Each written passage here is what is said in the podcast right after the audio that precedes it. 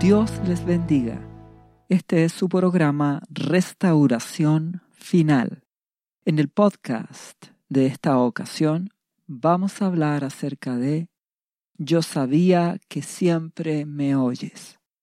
Y para esto vamos a ir a la palabra de Dios, la Biblia, en el libro de Juan capítulo 11 versículo 38, que habla acerca de la resurrección de Lázaro realizada por nuestro Señor Jesucristo. Y dice, Jesús, profundamente conmovido, otra vez vino al sepulcro. Era una cueva y tenía una piedra puesta encima. Entonces dijo Jesús, quitad la piedra. Marta, la hermana del que había muerto, le dijo, Señor, hiede ya, porque es de cuatro días. Jesús le dijo, ¿no te he dicho que si crees verás la gloria de Dios? Entonces quitaron la piedra de donde había sido puesto el muerto, es decir, Lázaro. Y Jesús, alzando los ojos a lo alto, dijo, Padre, gracias te doy por haberme oído. Yo sabía que siempre me oyes. Nuestro amado Señor Jesucristo dijo esta expresión, hablándole a nuestro Abba Padre. Yo sabía que siempre me oyes, es decir, me escuchas y me respondes. Si seguimos leyendo, dice a continuación nuestro Señor Jesús, pero lo dije por causa de la multitud que está alrededor, para que crean que tú me has enviado.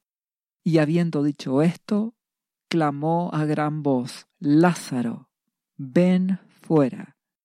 Y el que había muerto, es decir, Lázaro, salió, atadas las manos y los pies con vendas y el rostro envuelto en un sudario. Jesús les dijo, desatadle y dejadle ir. Aquí vemos un milagro de resurrección que hizo nuestro maravilloso Señor Jesús. Y en este proceso de realizar este milagro, Él oró al Padre y lo hizo en voz alta. ¿Para qué? Para que la multitud creyera que Dios Padre lo había enviado. Esta era una de las muchas señales que nuestro precioso Jesucristo hizo para que las personas creyeran en Él como el Señor y como el Salvador de sus vidas. Entonces nuestro buen Jesús dijo, yo sabía que siempre me oyes, porque hay una relación de confianza, de comunión profunda de Jesucristo con el Padre. Hay una relación de obediencia de Jesucristo al Padre, pues nuestro amado Señor Jesús dijo, que Él hace todo lo que el Padre quiere, que Él no vino a buscar su gloria, sino la gloria del Padre. Y en estas palabras vemos esa relación espiritual de intimidad, de confianza, que hicieron que Jesucristo, con toda seguridad, declarara este milagro de resurrección y el Padre fuese glorificado. Creemos que Dios nos escucha, que Él responde nuestras oraciones y debemos aprender de esta profunda relación de amor, de confianza y de obediencia que le permiten a nuestro Señor Jesucristo hablar de esa forma con su Padre, porque es lo mismo que Jesucristo espera para con cada uno de nosotros. Él nos enseña cómo orar a nuestro Padre Celestial, pidiendo con humildad, no siendo hipócrita, no aparentando, orando no para ser visto ni oído por los demás, ni usando repeticiones o palabras especiales, sino con humildad, con humillación, orando en la intimidad de tu pieza, de tu habitación, porque Dios quiere una relación personal contigo a través de Jesucristo. Nuestro amado Jesucristo es el camino para llegar al Padre, nos enseña cuál es la voluntad del Padre y nos revela el carácter de Dios. Él dice en Mateo capítulo 6, versículo 8, Vuestro Padre sabe de qué cosas tenéis necesidad antes que vosotros le pidáis. Dios es nuestro Padre. Él conoce lo que necesitamos, conoce nuestros deseos. Entonces nuestro Señor dice a continuación, Vosotros pues oraréis así. Padre nuestro que estás en los cielos, santificado sea tu nombre. Nos invita nuestro Señor Jesucristo a darle adoración al Padre, a glorificarlo, a honrarlo. Venga tu reino y hágase tu voluntad como en el cielo, así también en la tierra. Venga tu reino. Ven, Señor Jesucristo. La voluntad del Padre es que todas las personas conozcan a Jesús y a través de Él lleguen a Dios, lleguen al Padre que su reino venga a nuestras vidas y fruto de eso seamos sal y luz de Jesús en medio de este mundo. Y venga tu reino también significa que queremos que Jesús vuelva, queremos que Él nos arrebate y queremos que Él vuelva a este mundo a reinar como será en el milenio. Si ustedes se fijan, la prioridad en la oración es que Dios cumpla su plan, es que Él haga su voluntad, porque lo dice, hágase tu voluntad, así como en el cielo se hace, aquí también en la tierra. Y eso implica, Padre, haz tu voluntad para mi vida.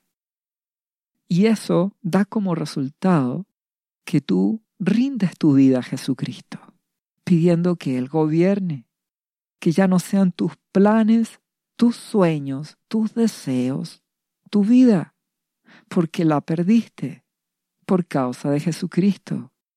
Le das tu vida a Jesús y recibes la vida de Él. Recibes salvación, recibes el perdón, recibes vida eterna en Cristo Jesús. Entonces, quieres que Dios haga su voluntad en tu vida. Y la buscas en oración, pidiéndole que te guíe y Dios por medio del Espíritu Santo te guiará.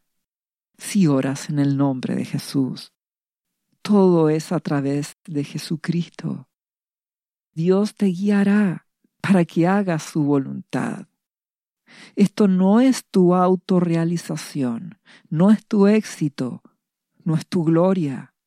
Esto es perder tu vida por Jesús, por el Evangelio tomar tu cruz y seguir a Jesucristo, buscar hacer la voluntad del Padre, amarle y obedecerle, y serás bendecido por Dios, y serás honrado por Él. Y Jesucristo reinará en tu vida, y serás luz a los que te rodean. Hasta este momento, la oración que Jesús nos enseña nada tiene que ver con tus necesidades, sino con la gloria de Dios, con la voluntad del Padre y con su reino. Esa es la prioridad que Dios pide en nuestras vidas. A continuación, recién dice nuestro amado Señor Jesús, el pan nuestro de cada día, dánoslo hoy. Tu provisión, Padre, tu sustento, pues tú sabes nuestras necesidades y perdónanos nuestras deudas, nuestros pecados, nuestras fallas, como también nosotros perdonamos a nuestros deudores. Nos arrepentimos de todo pecado, nos apartamos del pecado y si fallamos, pedimos perdón en el nombre de Jesús a nuestro Padre. Recibimos perdón y nos mantenemos en su camino. Y también perdonamos toda ofensa que nos pueda haber hecho nuestro prójimo, amigo, vecino, familiar, quien sea. El perdón no es una emoción, sino una decisión. Tú decides amar al prójimo y perdonarlo, tal como Jesucristo te amó y te perdonó. Un cristiano no puede tener rencor en contra de nadie. Jesús lo dijo, si no perdonas a tu prójimo, no recibirás perdón. Porque esto es ser humilde. Perdonas a los demás y vas con humildad a Jesucristo y recibes su perdón. Finalmente dice nuestro amado Señor en esta oración modelo, y no nos metas en tentación, mas líbranos del mal, porque tuyo es el reino y el poder y la gloria por los siglos de los siglos. Amén. Nuestro Señor Jesús nos enseña a pedirle al Padre que nos libre de toda clase de tentación, de traicionarle, de fallarle, que nos libre de retroceder, que nos libre del mal, de todo peligro, y termina dándole la gloria al Padre. Esta oración que nos enseña nuestro amado Jesucristo no es una oración que está buscando la autorrealización de las personas, ni la gloria de este mundo, ni las grandezas de este mundo, ni la fama de este mundo, ni las riquezas de este mundo. Esta es una oración que está buscando que Dios reine en tu vida, que tú con humildad te mantengas en su camino, en Jesucristo, porque Él es el camino, que le obedezcas y que obtengas las bendiciones que Él te ha prometido nuestro Padre te ha prometido en Cristo Jesús. Protección, provisión. Teniendo una vida bendecida por Él. Una vida sencilla, no de grandezas de este mundo. Si seguimos este mismo relato, en Lucas capítulo 11, versículo 11 en adelante dice, ¿Qué padre de vosotros, si su hijo le pide pan, le dará una piedra? ¿O si pescado, en lugar de pescado, le dará una serpiente? ¿O si le pide un huevo, le dará un escorpión? Pues si vosotros siendo malos, sabéis dar buenas dádivas a vuestros hijos, ¿cuánto más vuestro Padre Celestial dará el Espíritu Santo a los que se lo pidan? Aquí nuestro amado Señor Jesucristo está hablando de que nosotros, con todas nuestras fallas como seres humanos, siendo malos, nos preocupamos de nuestros hijos, cuanto más vuestro Padre celestial. Dios es bueno, Él nos suple, Él nos ama, nos protege, nos provee. Solo que Él pone énfasis en lo espiritual. Y ese es el énfasis que debemos tener como hijos de Dios. Primero lo espiritual, porque Jesús dice, dará el Espíritu Santo a los que se lo pidan. Esa llenura del Espíritu Santo en tu vida, porque Él es primero, lo espiritual es primero, no lo material. Lo material es añadidura. Hay cristianos que tienen mucha abundancia de bienes materiales y eso no está mal. No está mal que puedas ser rico en bienes.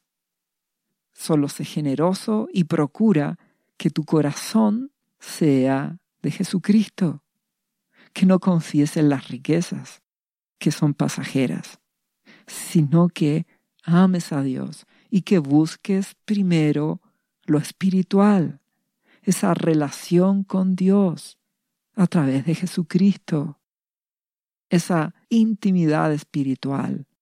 Lo espiritual es primero. Lo material es una añadidura de nuestro Padre. Él proveerá. Entonces, nuestro amado Jesucristo dice, Padre, tú siempre me oyes, porque Él está en comunión permanente con el Padre, relación espiritual. Dios es espíritu y busca adoradores que le adoren en espíritu y en verdad. No en la carne, no adoradores en la carne, adoradores en espíritu, hijos que le busquen, que le den el primer lugar a Dios en sus corazones a través de Jesucristo. Que Dios sea el centro de sus vidas. Que Jesús sea el centro de tu vida, tus motivaciones, tus anhelos, tus deseos. Todo pase por la voluntad de Dios. Que tú anheles su voluntad para hacerla. Dios busca hijos humildes, que se humillen, que le amen, que le obedezcan. Por eso Jesucristo en esta tierra fue manso y humilde, sujeto al Padre. Él nos dio el ejemplo, se humilló hasta lo sumo y fue exaltado hasta lo sumo, a la diestra del Padre. Buscó la voluntad del Padre, estuvo en comunión permanente. Y por eso Jesús tenía la certeza que todo lo que le pedía el Padre, el Padre le oía y le respondía. Por eso que como hijos de Dios debemos estar en comunión con Jesucristo, a través de Él en comunión con el Padre, para recibir la llenura de su Espíritu y permanecer en Él. Y así tendremos seguridad de que Dios nos escucha y nos responde y todo lo pedimos en el nombre de Jesucristo. Porque en Juan capítulo 15, versículo 16, nuestro maravilloso Señor Jesús dijo, No me elegisteis vosotros a mí, sino que yo os elegí a vosotros, y os he puesto para que vayáis y llevéis fruto, y vuestro fruto permanezca, para que todo lo que pidiereis al Padre en mi nombre, él os lo dé. Oramos al Padre en el nombre de Jesús y nuestro Padre nos responde. Y nuestro amado Jesús une esta respuesta del Padre a que Él nos ha puesto para que llevemos fruto. El fruto del Espíritu, amor a Dios, amor a Jesucristo, a su Santo Espíritu, en segundo lugar, amor al prójimo. Amor, gozo, paz, paciencia, fe, benignidad, bondad, templanza, el fruto del Espíritu Santo en ti, para que andes en el Espíritu. Dios es un Padre bueno que siempre quiere oírnos y respondernos. Y nos pide que rindamos nuestras vidas a Jesucristo. Por eso, amigo, amiga que me escuchas, si no conoces a Jesucristo, te invito a que rindas tu vida a Él. Al final de este podcast hay una oración donde podrás rendir tu vida a Jesucristo, confesarle como tu Señor y tu Salvador, pedirle el perdón de tus pecados y recibirás perdón y la vida eterna a través de Jesucristo. Y tendrás el amor de Dios, la protección de Dios. El amado Espíritu Santo vendrá a tu vida y te ayudará para que te mantengas en Jesucristo, porque este es un camino donde le rindes tu vida a Jesús y debes permanecer en Él. Te invito a que rindas tu vida a Jesucristo hoy mismo. Y por otro lado, si tú ya eres cristiano, pero te has enfriado espiritualmente, has caído en hipocresía, te invito a humillarte delante de Dios, pidiéndole el perdón por medio de Jesucristo, pidiendo misericordia, tomando determinaciones de arrepentimiento y cambiando priorizando a Jesucristo en tu vida, dándole al Padre el lugar que Él merece, el primer lugar en tu vida, dándole tu corazón de verdad a Jesucristo. No más como una religión, sino una relación con Dios. Te ruego que ordenes tu vida porque estamos en el tiempo final. Muchas personas oran, muchos cristianos oran y no obtienen respuestas a sus peticiones. Pero es porque no están bien, no hacen las cosas como Jesucristo nos ha enseñado, como el Padre nos pide. En el libro de Proverbios, capítulo 28, versículo 9, dice, El que aparta su oído para no oír la ley, su oración también es abominable. ¿Qué quiere decir esto? Que si no obedeces a Jesucristo, su palabra, la Biblia, si no le obedeces, entonces tu oración es abominable, es hipócrita. Dios no te va a escuchar. Porque esto es una relación de amor, donde la hipocresía, la mentira, no puede ser parte de esta relación. No puedes engañar a Dios pidiéndole bendiciones y prosperidad si tu vida es hipócrita. Ordena tu vida para que tu oración no tenga estorbo y Dios te oiga y te responda en el nombre de Jesús. Si vamos también a Isaías capítulo 59, versículo 1, dice, He aquí que no se ha acortado la mano de Jehová para salvar, ni se ha agraviado su oído para oír. Dios sigue siendo el poderoso de Israel, que abrió el mar rojo, que derribó las murallas de Jericó, que hace milagros y maravillas. Dios no ha cambiado. Jesús no ha cambiado. Él resucitó, sigue sanando, liberando, perdonando, restaurando, haciendo milagros. Pero ¿qué ocurre? Versículo siguiente. Dice al pueblo de Dios. Pero vuestras iniquidades, pecados, maldades, desobediencias, rebeliones, han hecho división entre vosotros y vuestro Dios. Y vuestros pecados han hecho ocultar de vosotros su rostro para no oír. Esto es lo que pasa en la actualidad el pecado de la iglesia, la maldad, la rebelión, la hipocresía, el menosprecio de lo espiritual. Solamente se quiere cosas materiales.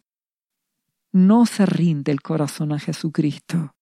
Se ha vuelto la iglesia en una religión hipócrita, llena de pecados ocultos, llena de orgullo, soberbia, inmoralidad, codicias, avaricias.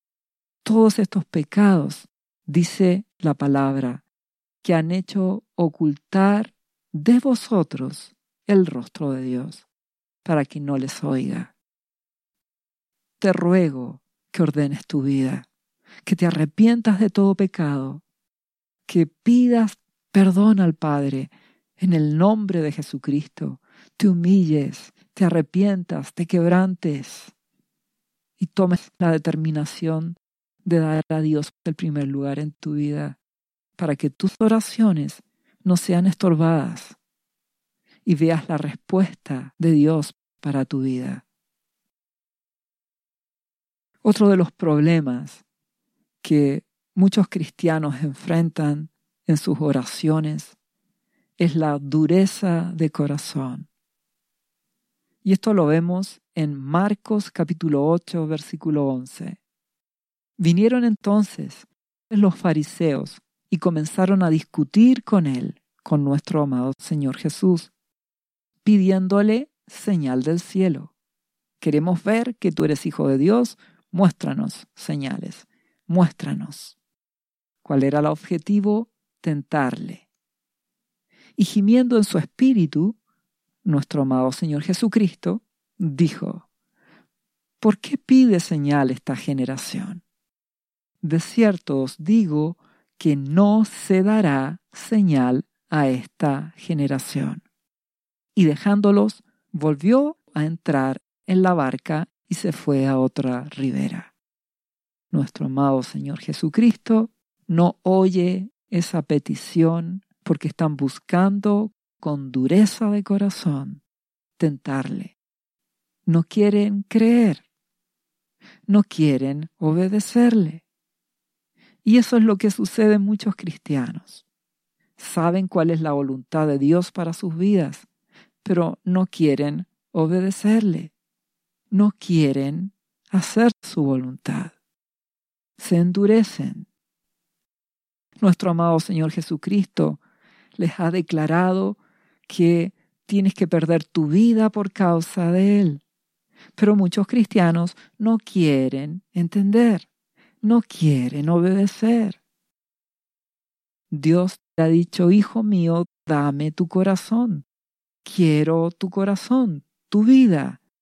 Tu corazón son tus pensamientos, tus motivaciones, tus deseos. Quiero que rindas tu vida a mí. Pero muchos cristianos no quieren entender. Sencillamente no lo hacen, no lo aceptan, se resisten a obedecerle. Nuestro amado Señor Jesucristo lo ha declarado. El Padre busca adoradores, gente que se humille ante Él, en espíritu y en verdad, que le obedezca y que busque su presencia cada día. Que no priorice las cosas materiales, que su prioridad sean las cosas espirituales, en oración, en lectura de su palabra, buscando la llenura de su espíritu, adorándole, exaltándole, teniendo comunión diaria. Él ya ha dicho su voluntad, pero muchos cristianos no quieren entender no la aceptan su voluntad, resisten su voluntad, siguen en pecado, siguen amando este mundo, siguen queriendo grandezas, cuando Jesucristo enseñó que el que quiera ser grande tiene que humillarse y ser el que sirve. Sin embargo, muchos cristianos aún no quieren entenderlo. Igual quieren posiciones destacadas, ser importantes, recibir reconocimientos, se llenan de esas cosas que ama este mundo. Entonces, la dureza de corazón les impide tener esa comunión con Dios y tener las bendiciones espirituales. En primer lugar, las espirituales, que son las que Dios quiere darle. Te ruego que no endurezcas tu corazón. Estamos en el tiempo final donde debes velar. Continuarás trabajando, estudiando, cumpliendo con tus labores diarias, pero debes dar tu corazón a Jesucristo. Él debe ser lo primero, lo mejor en tu vida. Debes buscar su presencia. Debes anhelar la llenura del Espíritu Santo. Dios quiere darte ese don de lenguas. Dios quiere que seas lleno de su presencia. El reino de Dios debe ser lo primero en tu vida. No endurezcas tu corazón. Esto mismo lo expresa Hebreos capítulo 3, versículo 7. Por lo cual, como dice el Espíritu Santo, si oyereis hoy su voz, la voz de Jesús, la voz del Padre a través de Jesucristo, no endurezcáis vuestros corazones, como en la provocación, en el día de la tentación en el desierto.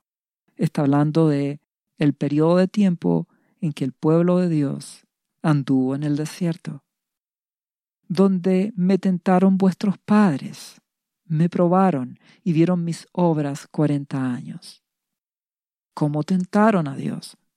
en Salmos 78, versículo 18, lo explica, pues tentaron a Dios en su corazón, pidiendo comida a su gusto, y hablaron contra Dios diciendo, ¿podrá poner mesa en el desierto?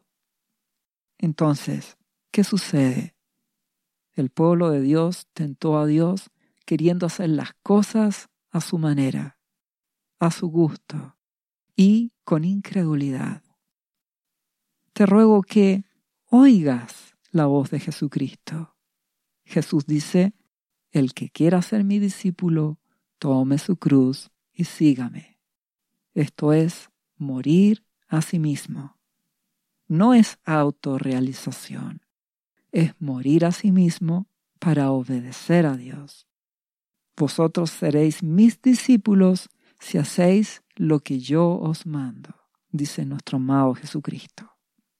Amar a Dios con todo el corazón, con todas las fuerzas, obedecerle y en segundo lugar amar al prójimo como a ti mismo y como nuestro amado Jesucristo nos enseñó con amor a ágape.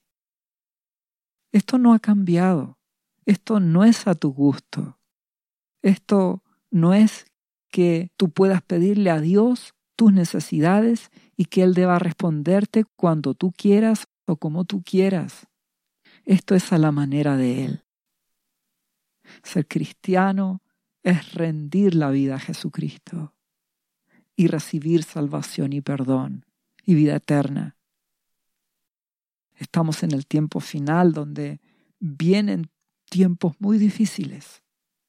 Por eso te invito a que vivas un cristianismo de verdad, no una falsa religiosidad. Dios quiere ser tu Padre. Jesús quiere ser el Señor de tu vida, el centro de tu vida. Te invito a tener una relación diaria con Él, a permanecer en Jesucristo. La iglesia actual está en graves problemas porque ama al mundo. Como dice Santiago capítulo 4 versículo 1, le está hablando a cristianos. Les dice, ¿de dónde vienen las guerras y los pleitos entre vosotros, hermanos? no es de vuestras pasiones las cuales combaten en vuestros miembros? Siendo cristianos, cuida lo que está en tu corazón. ¿Qué es tu motivación? ¿Cuál es tu pasión? ¿Es Jesucristo realmente? ¿Es amar a Dios? ¿Qué te sucede en tu interior? Porque a continuación dice, codiciáis y no tenéis matáis y ardéis de envidia y no podéis alcanzar. Combatís y lucháis, pero no tenéis lo que deseáis, porque no pedís. Pedís y no recibís, porque pedís mal, para gastar en vuestros deleites. Ese es el gran problema en el cristianismo que está lleno de codicia por las cosas de este mundo, de la envidia, de querer alcanzar los logros y éxitos que el mundo muestra. Y combaten y luchan y no lo obtienen. Piden a Dios y ponen las bendiciones materiales a un nivel que Dios nunca ha querido darle. Entonces piden y no lo reciben. Y dice, pides mal para gastar en vuestros deleites. Eso es un corazón malo que no está buscando a Jesucristo con humildad. Por eso a continuación Santiago añade, oh almas adúlteras, ¿no sabéis que la amistad del mundo es enemistad contra Dios? Cualquiera pues que quiera ser amigo del mundo se constituye enemigo de Dios. No puedes amar a este mundo, no puedes buscar el éxito, la gloria, la riqueza, la fama de este mundo y a la vez querer agradar a Dios. Si amas a este mundo, te transformas en un enemigo de Dios. Por eso dice a continuación, ¿o pensáis que la escritura dice en vano? El Espíritu que Él, nuestro Dios, ha hecho morar en nosotros, nos anhela celosamente? Hablando del Espíritu Santo, porque efectivamente nos anhela celosamente. El Espíritu Santo anhela morar en nuestras vidas gobernar en nuestras vidas. Somos templo de su espíritu. Y eso muchos cristianos no lo quieren entender. Se llama dureza de corazón. No quieren entender de que somos templo del Espíritu Santo. Y eso nos obliga, por amor al Padre, por amor a Jesucristo, amor a su Espíritu, a estar en santificación, en consagración, porque Dios es santo y el Espíritu Santo mora en ti. No lo apartes de tu vida. Eres propiedad de Jesucristo. Termina diciendo, pero Él da mayor gracia. Por esto dice, Dios resiste a los soberbios y da gracia a los humildes. El que es rebelde, es soberbio y no quiere humillarse, será resistido por Dios. Nuestro Padre Celestial no escuchará la oración de los soberbios, sino que oirá y dará gracia a los humildes, aquellos que con un corazón quebrantado buscan darle su vida a Jesucristo, vivir por Él y para Él, ser sal y luz en este mundo, estar en santificación. Recuerdo que estamos en el tiempo final, donde el hombre en general, la sociedad, se ha entregado a el orgullo, a la soberbia, ha escogido la violencia y la rebelión para dar solución a sus problemas, en vez de ir a Jesucristo y buscar la gracia de Dios. Y por otro lado, los cristianos, como lo decía Santiago, se han vuelto amigos del mundo. Aman las cosas de este mundo los placeres temporales, no le dan el lugar a Dios que Él se merece. No son templos santos, no se santifican, no se consagran a Jesús. Por lo tanto, menosprecian al Espíritu Santo, lo sacan de sus vidas. Y como leímos en Isaías, Dios no escucha esas oraciones, se aparta porque Dios juzga con justicia, su presencia se aparta y como resultado también se aparta su protección. Y se levanta el afligidor, el destruidor, tal como lo hemos visto ya en muchos textos de la palabra, de la Biblia, en la destrucción del primer templo, del segundo templo, como ocurrió con el rey Saúl, como lo lees en Lamentaciones. Dios es juez justo. No hay que abusar de la gracia de Dios.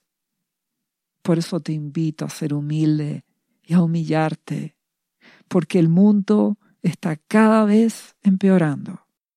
El destruidor, el afligidor, cada vez se levanta más. La hora de las tinieblas se está levantando, donde en el mundo cada vez se experimentarán guerras, crisis económica, pestes, enfermedades, terremotos, incendios, desastres naturales, cada día más crecientes y peores. Sumado a esto, el aumento de la maldad y de la violencia en la sociedad. La actividad de los espíritus de las tinieblas cada vez mayor, usando todos los medios a su alcance. Todo esto busca apartar a las personas de Jesucristo, endurecer sus corazones cada vez más, llenarlas del vino embriagador de lo temporal, de las cosas de este mundo, para que no busquen a Jesucristo en espíritu, para que no se consagren.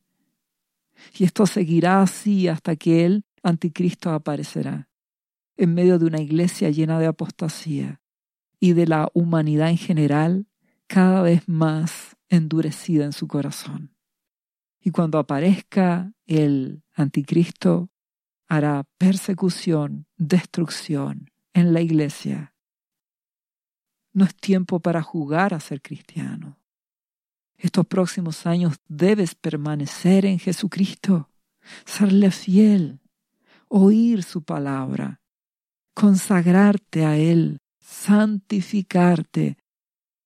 El resultado de que conoces a Jesús es el deseo de santificarte, consagrarte a Él, para que así Dios escuche tu oración, sin hipocresía, sin dureza de corazón, sin pecado en tu vida, sin rebelión, sin que ames a este mundo, sino que ames de verdad a Dios y tu oración sea escuchada para que seas protegido, librado, guardado en Jesucristo.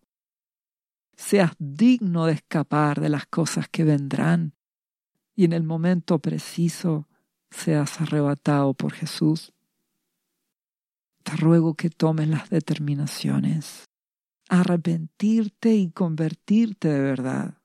Por eso si retomamos el libro de Santiago, cuando él termina diciendo que la amistad con el mundo es enemistad contra Dios. Ahora el versículo 7 del capítulo 4 dice, someteos pues a Dios, resistid al diablo y huirá de vosotros. Haz lo que Dios te pide. Cambia tus prioridades. Conságrate a Jesucristo. Busca oír su voz para obedecerle. Dale a Dios el primer lugar en tu vida.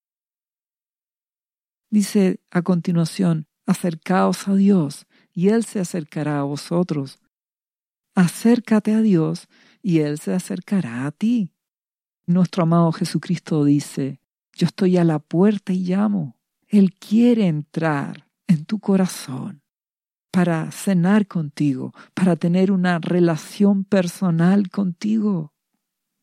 Dice a continuación, pecadores, limpiad las manos, apártate del pecado, de toda maldad, de toda inmoralidad, de toda violencia, de orgullo, de toda murmuración, de toda mentira, apártate de toda calumnia, apártate de los malos pensamientos, límpiate en Jesucristo, en su hermosa sangre.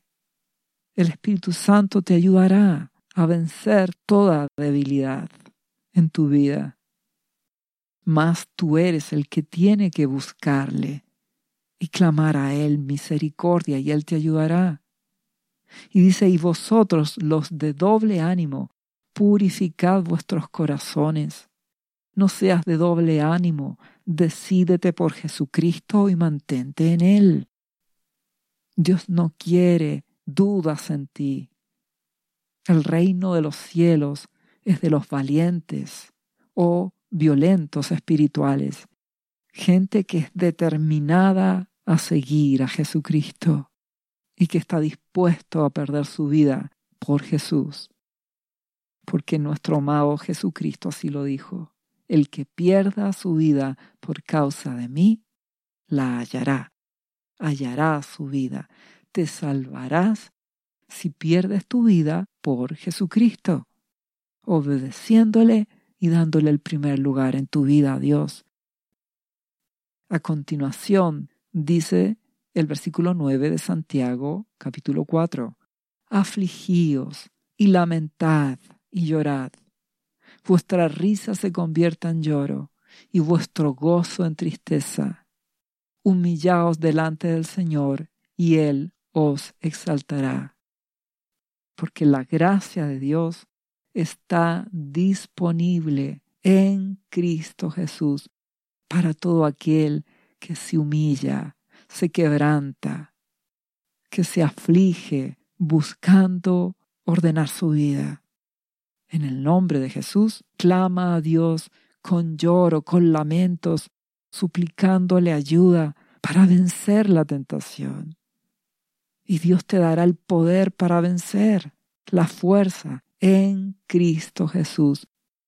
Y tú lucharás y vencerás toda debilidad por el poder de su Espíritu Santo. Él te da el poder y tú luchas. Tú pones tu parte. Ríndele tu vida Jesucristo. Primera de Juan capítulo 5 versículo 13 dice, Estas cosas os he escrito a vosotros que creáis en el nombre del Hijo de Dios, Jesucristo, para que sepáis que tenéis vida eterna. Este es el más maravilloso regalo, vida eterna, no setenta años ni ochenta, los más fuertes. No, vida eterna que te da Jesucristo. Y para que creáis en el nombre del Hijo de Dios, crees en Jesús y tendrás vida eterna. Y dice a continuación, y esta es la confianza que tenemos en Él, que si pedimos alguna cosa conforme a su voluntad, Él nos oye. Y si sabemos que Él nos oye en cualquier cosa que pidamos, sabemos que tenemos las peticiones que le hayamos hecho. Es decir, sabemos que Él oye nuestras oraciones porque estamos en comunión.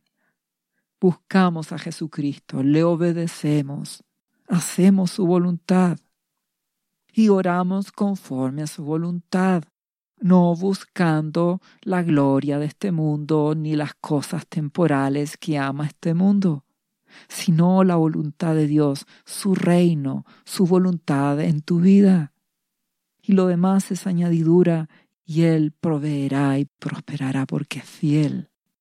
Entonces, si tus oraciones están conforme a la voluntad de Dios, sabemos que ya nos ha dado lo que le hemos pedido. Él nos responde, porque Dios tiene pensamientos de paz y no de mal para tu vida. La voluntad de Dios es buena. Él quiere bendecirte en tu familia, en tu trabajo, prosperarte, pero por sobre todas las cosas, en lo espiritual, en que seas lleno de su espíritu, guiado por su espíritu. Esta relación por medio de Jesús es muy distinta a una religión, donde tú vas a cumplir con ritos o actividades. Esto es una relación diaria, que fruto de esa relación sabes que Él te escucha y te responde. Esto mismo lo declara el libro de Primera de Juan, capítulo 3, versículo 22. Y cualquiera cosa que pidiéramos, la recibiremos de Él, de nuestro Padre, porque guardamos sus mandamientos y hacemos las cosas que son agradables delante de Él. Obedecemos a Jesús, obtenemos como resultado las respuestas a nuestras peticiones. Esa es la verdad. Esto no es una religión donde tú das una ofrenda y recibes algo a cambio. Esto es una relación, comunión personal, intimidad espiritual con Dios por medio de Jesucristo. Oyes su voz, le obedeces, amas a Dios con todo tu corazón. A tu amado Señor Jesús con todo tu corazón. Amas su Espíritu Santo, anhelas ser guiado por su Espíritu, lo buscas. Y fruto de, de esta relación con Dios, amas a tu prójimo, lo perdonas, lo amas y lo sirves. Y el resultado de esta relación es que lo que pides al Padre en nombre de Jesús, lo recibirás, porque tu corazón está alineado a la voluntad de Dios, a la voluntad de Jesucristo. Y lo haces con fe, no dudando, porque sin fe es imposible agradar a Dios. Dios es fiel, Él responde a sus hijos. A veces nuestro Padre toma su tiempo en responder, sus tiempos de respuesta son sabios. Él es fiel. Él nunca falla y responde nuestras peticiones. Necesitas ser guiado por su Espíritu Santo, vivir en el Espíritu, como dice Romanos capítulo 8, versículo 1.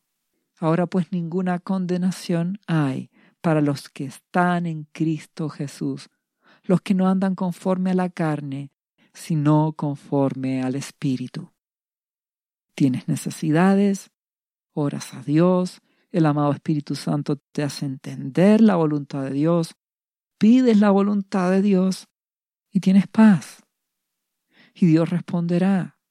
Tienes que tener una relación espiritual con Dios, ser guiado por su Espíritu, no en la carne, no como el mundo lo piensa, no es una ofrenda a cambio de algo.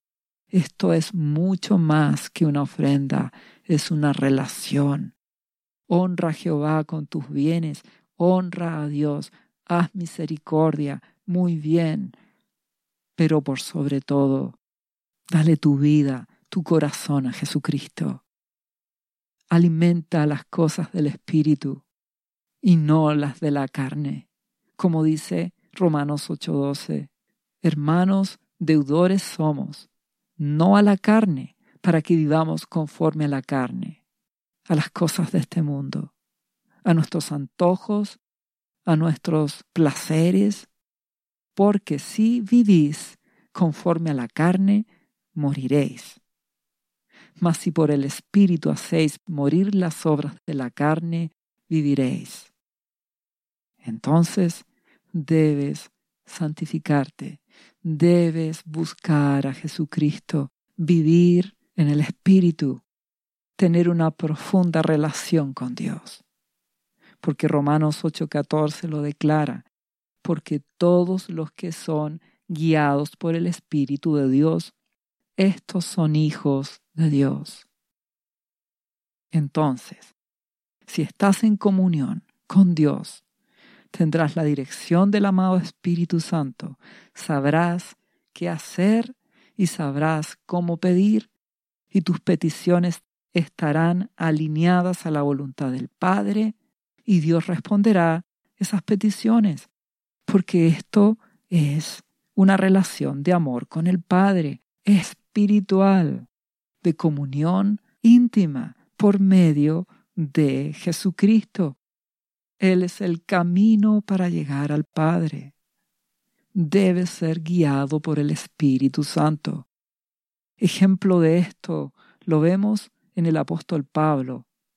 En el segundo viaje misionero de Pablo con Silas, dice en Hechos capítulo 16, versículo 6. Y atravesando Frigia y la provincia de Galacia, les fue prohibido por el Espíritu Santo hablar la palabra en Asia. Y cuando llegaron a Misia, intentaron ir a Bitinia, pero el Espíritu no se lo permitió. ¿Qué vemos aquí? La voluntad de Dios es ir por todo el mundo y predicar el Evangelio. Voluntad general. Pero aquí vemos que Pablo tiene una comunión personal con Dios por medio de Jesucristo. Anda en el Espíritu en una relación cercana y profunda. Es guiado por el Espíritu. Entonces el Espíritu Santo le prohíbe predicar en algunos lugares, porque todavía no es el momento. Debe priorizar otros. Y dice a continuación, y pasando junto a Misia, descendieron a Troas, Pablo y Silas. Y se le mostró a Pablo una visión de noche un varón macedonio estaba en pie, rogándole y diciendo, pasa a Macedonia y ayúdanos. Cuando vio la visión, el apóstol Pablo, enseguida dice, procuramos partir a Macedonia, dando por cierto que Dios nos llamaba para que le anunciásemos el Evangelio. Aquí vemos un ejemplo de lo que es ser guiado por el Espíritu Santo. Y eso es fruto de una relación. Y el amado Espíritu Santo nos recuerda todo lo que nuestro amado Jesucristo nos ha enseñado. Glorifica a Jesús, nos lleva a Él, nos guía y nos advierte a las cosas que vendrán. Entonces, en el nombre de Jesús, podemos orar alineados con el amado Espíritu Santo y Dios responde nuestras peticiones. Ahora Pablo puede orar para que haya victoria en la predicación en Macedonia. Oran y van a Macedonia porque están guiados por el Espíritu. Esto es una relación, no es una religión. Te invito a experimentar una relación con Dios a través de Jesucristo, a buscarle cada día, consagrarte cada día, santificarte y anhelando la llenura de su Espíritu para que puedas conocer a Jesucristo de verdad y a través de Jesús conozcas al Padre y lo ames como el Padre merece ser amado.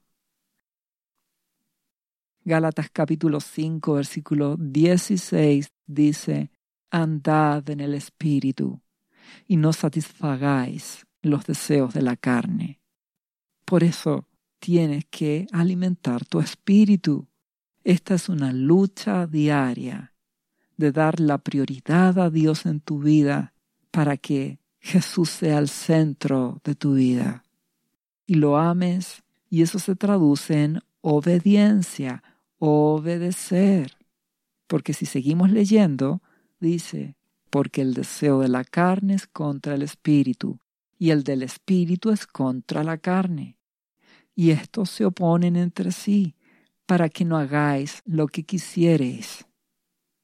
Esta es una lucha diaria, donde o tú te dedicas a disfrutar de este mundo o priorizas santificarte, consagrarte a Dios. Esto no quiere decir que no tendrás momentos de esparcimiento o de distracción. Lo que la palabra de Dios te quiere decir, lo que es primero en tu corazón, es lo que tú priorizas. Si Dios es lo primero en tu vida, priorizarás buscarle, consagrarte a Él a través de Jesucristo. Por eso te ruego que escojas bien, porque si andas conforme a la carne, dice el versículo 19 de Gálatas 5, manifiestas son las obras de la carne. ¿Cuáles son? Adulterio, fornicación, inmundicia, lascivia, idolatría, hechicerías, enemistades, pleitos, celos, iras, contiendas, disensiones, herejías, envidias, homicidios, borracheras, orgías y cosas semejantes a estas, acerca de las cuales os amonesto, como ya os lo he dicho antes, que los que practican tales cosas no heredarán el reino de Dios. No puedes andar en la carne. Si lo primero en tu mente y en tu corazón es Jesucristo, le buscarás. Lucharás cada día para tener comunión con Él. Y andarás en el Espíritu. Y el fruto del Espíritu es amor por sobre todas las cosas. Amor a agape. Amor de Dios. Sacrificial, incondicional amor, además gozo, paz, paciencia, benignidad, bondad, fe, mansedumbre, templanza. Contra tales cosas no hay ley. Entre más busques a Jesús, cada día te santifiques al Padre por medio de Jesucristo, experimentarás amor de Dios en tu vida el fruto del Espíritu Santo que mora en ti. Serás manso, humilde, templado, equilibrado. Disfrutarás de las bendiciones que Dios te da, pero con templanza, con equilibrio, porque tu prioridad en tu corazón es Jesucristo. Y termina diciendo en el versículo 24 de Galatas 5, pero los que son de Cristo han crucificado a la carne con sus pasiones y deseos. Esa es la actitud de un cristiano. Y dice, si vivimos por el Espíritu, andemos también por el Espíritu. te puedes dar cuenta que esto no tiene nada que ver, no se relaciona con el concepto de una religión. Esto es amar a Dios a través de Jesús, buscando su voluntad para tu vida, consultándole su voluntad para que el Espíritu Santo guíe tu vida. Entiendas la voluntad de Dios. De esta manera, orarás en forma correcta. En el nombre de Jesús, pedirás aquello que es voluntad de Dios para tu vida. Orarás y tendrás certeza de que Dios oye tu oración y la responde en su tiempo perfecto.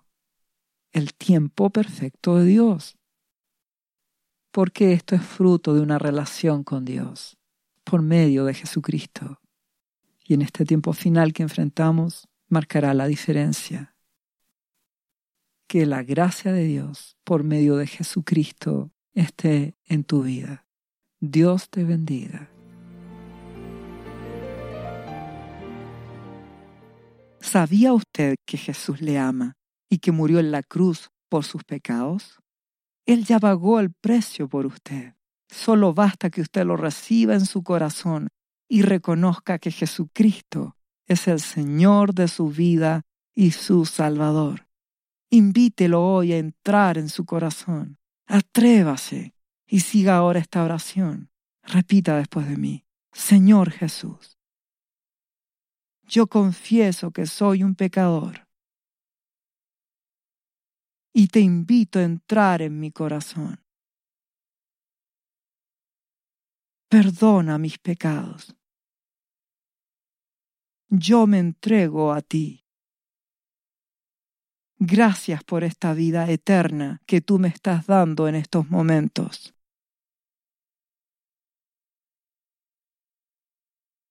yo te confieso ahora como mi Señor y mi Salvador.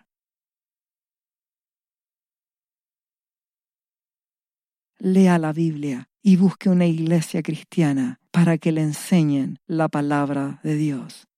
Lea Juan capítulo 3 versículo 16. Visite cristo-viene.cl.